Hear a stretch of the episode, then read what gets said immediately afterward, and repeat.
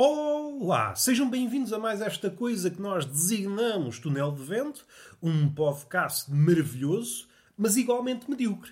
É assim que nós oscilamos. Oscilamos até aos cumes do fascínio, mas muitas vezes, porque nos falta o ar, o cume tem dessas coisas, é mais difícil de respirar, e eu assim preparo-vos para o mundo. O mundo, de quando em quando, apresenta-nos os cumes do fascínio, onde nós nos embevecemos, onde nós dizemos para nós ou para os nossos botões, não sei se vocês têm uma relação estável com os vossos botões, dizem isto é o paraíso. Sim, senhor. Mas isso é só muito esporadicamente. O que sucede, a maioria das vezes, é que nós nos banhamos na mediocridade.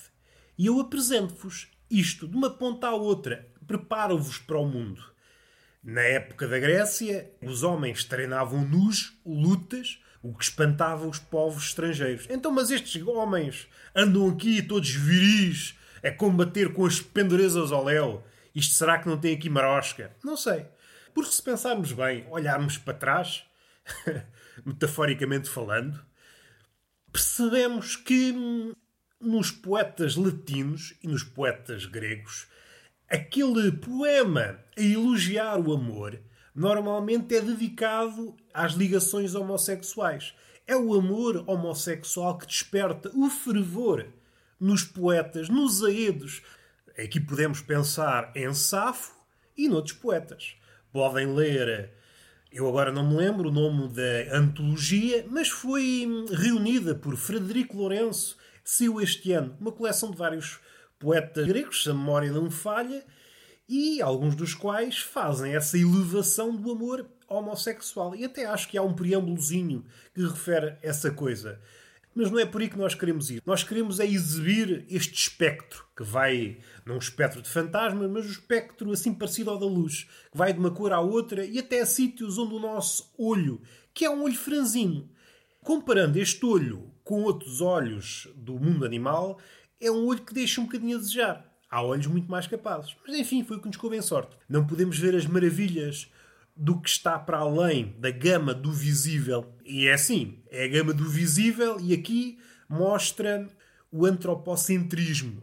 É a gama do visível para o humano. O infravermelho e ultravioleta é visível para alguns insetos, por exemplo. Enfim, isto são coisas que mais tarde ou mais cedo viram à baila. Vamos respirar fundo. O que é que nos interessa dizer? Pouca coisa. Como é óbvio. Temas que não interessam a ninguém. Porque os temas interessantes, esses, são abordados por várias mentes brilhantes. Os outros temas têm de ser abordados. Não podem ficar ao abandono. E há um relato. Não tem nada a ver, mas é o que me lembro. Vocês, como sabem, os habituês deste podcast sabem que isto é de improviso. De uma ponta à outra andamos a cavalo no Pégaso do improviso e o Pegasus é o quê? É o quê? Ninguém sabe. Não sabem.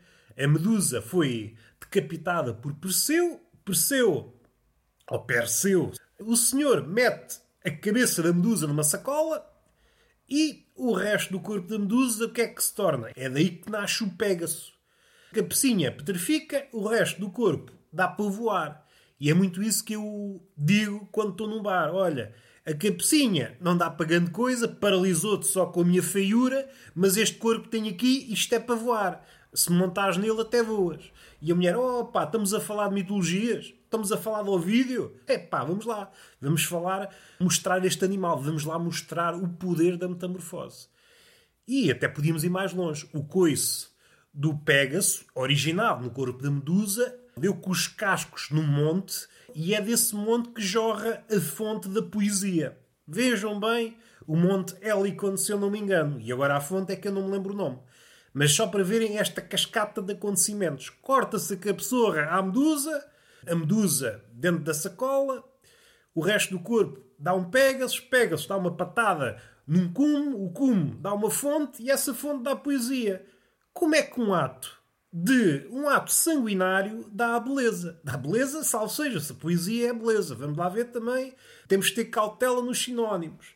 Vamos respirar fundo. E há um episódio que me agrada. Um episódio que tomei conhecimento há pouco tempo. Há um relato que. Um relato que relata, perdoe-me a redundância, mas a cabecinha não dá para mais. Um estrangeiro que foi linchado no Egito, pelos egípcios, que é pessoas que moram no Egito, segundo ouvi dizer. Porquê? Por ter, por ter espatifado um gato. O gato, não sei se atualmente a coisa se mantém, mas pelo menos nos tempos antigos o gato era considerado sagrado. Ninguém podia fazer mal ao gato. E o estrangeiro não sabia, matou o gato, foi linchado, foi à vida. E isto aqui pode até ser, vamos lá ver uma coisa, até pode ser uma das primeiras sementes do racismo. O outro não sabe, faz merda, arma-se ali e depois há ali um atrito para aquele estrangeiro que morreu logo ali e para as outras pessoas que fazem parte do grupo do estrangeiro. E pensar nisto, será que o racismo nasceu devido a um gato morto? É uma coisa que eu lanço. Nunca iremos saber. É claro que a resposta é não, mas alegra-me pensar assim. Vamos respirar fundo. Vamos pensar no livro? Vamos. Ninguém quer saber, não é? Mas é mesmo por isso que nós vamos. O livro é uma coisa curiosa. Antes de chegar a este suporte que nós conhecemos, ou pelo menos alguns conhecem, nós conhecemos, é uma frase arriscada, nos dias que correm, há gente que não pega em livros, até arrisco-me a dizer, tem alergia, vê um livro, epá, vou-me afastar, que isto ainda me pode pegar doenças. Mas antes de chegar a este formato que nós conhecemos, e nem estou a falar no formato digital, estou a falar no formato físico. Formato físico. Conheceu vários suportes. Conheceu as tabuinhas de argila, os sumérios. O que é que havia? O que é que havia em abundância? Argila. Então vamos usar a argila. E ao contrário do que se possa pensar, se bem que eu não sei como é que vocês pensam, como é que vocês pensam? Para dizer que é ao contrário disso. Também não vou arriscar. Muita da, da não é da literatura, mas da escrita, era mais uma escrita utilitária para fazer inventários, para fazer atas, para fazer coisinhas desse género. E até, veja-se bem, eu aqui espero não estar a incorrer num erro, não sei se é um bocadinho posterior, mas encontrou-se até, vejam bem, orações para combater a impotência sexual masculina. É o que interessa. Interessa o quê? Vamos gravar nas tabuinhas, em escrita cuneiforme, inventários, julgamentos e orações que é para enaltecer a verga. Nada contra. Depois salta-se para o papiro, para o papiro no Egito. Há muito papiro, então vamos fazer com papiro. Há um ganho substancial, porque é mais fácil armazenar papiro, mas também tem outras coisas más. O papiro é muito mais perecível. Os insetos gostam de comer vegetal, é muito mais fácil ir à vida. E aqui ainda estamos a falar, estamos a falar, e mais para a frente ainda falaremos no mesmo, que é, normalmente há apenas um exemplar de cada livro. Os livros são uma coisa muito sensível. Se o livro desaparece, toda a história que o livro carregava. Estamos a viver tempos macacos. É por isso que há muitas coisas que, que foram escritas que desapareceram. Surgem-nos relatos do que desapareceu. Se eu não me engano, como é que se chamava aquele aquele comediógrafo e tragediógrafo uh, romano. Epá, agora não me lembro. Agora não me lembro. Estava aqui. Terêncio, é isso, Terêncio. Salvo erro, desapareceram cento e tal comédias. E qualquer autor que nos lembremos da antiguidade, há sempre obras perdidas. Homero, há histórias, há relatos de uma, de uma comédia, há poucos fragmentos dessa comédia.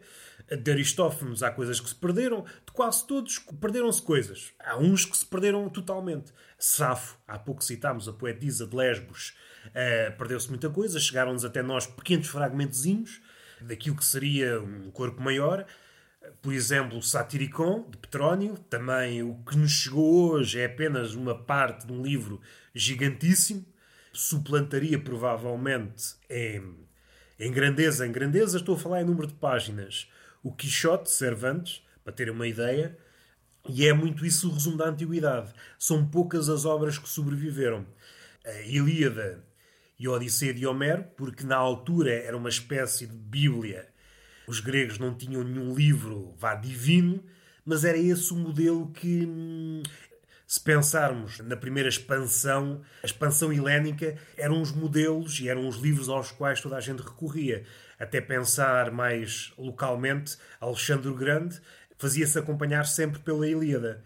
E muitos dos feitos ou das proezas bárbaras que cometeu, por vezes, são inspiradas na Ilíada. Mas não é por aí que nós queremos ir. Nós queremos ir é pelo livro. Estamos no papiro e o papiro era enrolado em rolos e consoante e era vendido a metro e o escriba cortava o que queria. É claro que não é uma comparação prestigiante para o papiro, mas é como se fosse um rolo de papel higiênico. Vocês cortavam à medida das vossas necessidades e não tinha picotado. Provavelmente, em princípio, não tinham picotado. E depois, mais à frente, o que é que sucede? Papiro, naquela altura, era o meio ideal para, para plasmar a palavra, e houve para ali uma coisa qualquer em que hum, o papiro foi confiscado, se não me engano, foi confiscado num, numa terra chamada Pérgamo, se a memória não me falha. O pergaminho, essa palavra pergaminho, é homenagem a essa terra Pérgamo. E isso deu lugar a uma evolução. Essa forma de plasmar já existia, mas só que era um segundo lugar muito escondido. Como não havia outra forma, as pessoas de Pérgamo, espero estar a pronunciar bem a palavra, então houve aí uma evolução nessa parte da pele. A título de exemplo, para um livro de 150 páginas, eram precisas por volta de 12 a 15 peles de animais para ter uma ideia. Estava aqui pelo um caminho, onde é que ele vai? Não vai para lado nenhum, não vai para lado nenhum. E fechamos isto. Ficou muita coisa para abordar e vamos agora tocar num assunto mais do mundo real. Ir ao multibanco com máscara e com óculos é uma experiência quase esotérica. Uma pessoa não pode tirar a máscara e às tantas, agora como está frio, começam os óculos a ficar todos enovoados e é uma experiência quase hum, do outro mundo tentar fazer o que tem a fazer no multibanco sem estar a ver nada. É muito agradável. Eu recomendo a toda a gente. É muito agradável. E às tantas falhamos os códigos todos e pensamos: olha, será que eu vou perder o cartão? E depois pensamos: tenho que tirar a máscara. Não posso tirar a máscara, que está uma pessoa na caixa multibanco ao lado a olhar para mim e repreender-me-á. É como se houvesse uma caixa multibanco dentro do nevoeiro. É esta a imagem que eu vos posso dar. Quem tem óculos e usa máscara, hoje em dia vai ao nevoeiro tirar dinheiro. Eu, quando ouço o dinheiro a sair, até penso: olha, desta já me safei, vamos lá ver se eu consigo para a próxima. E está feito. Beijo na boca e palmada pedagógica numa das nádegas.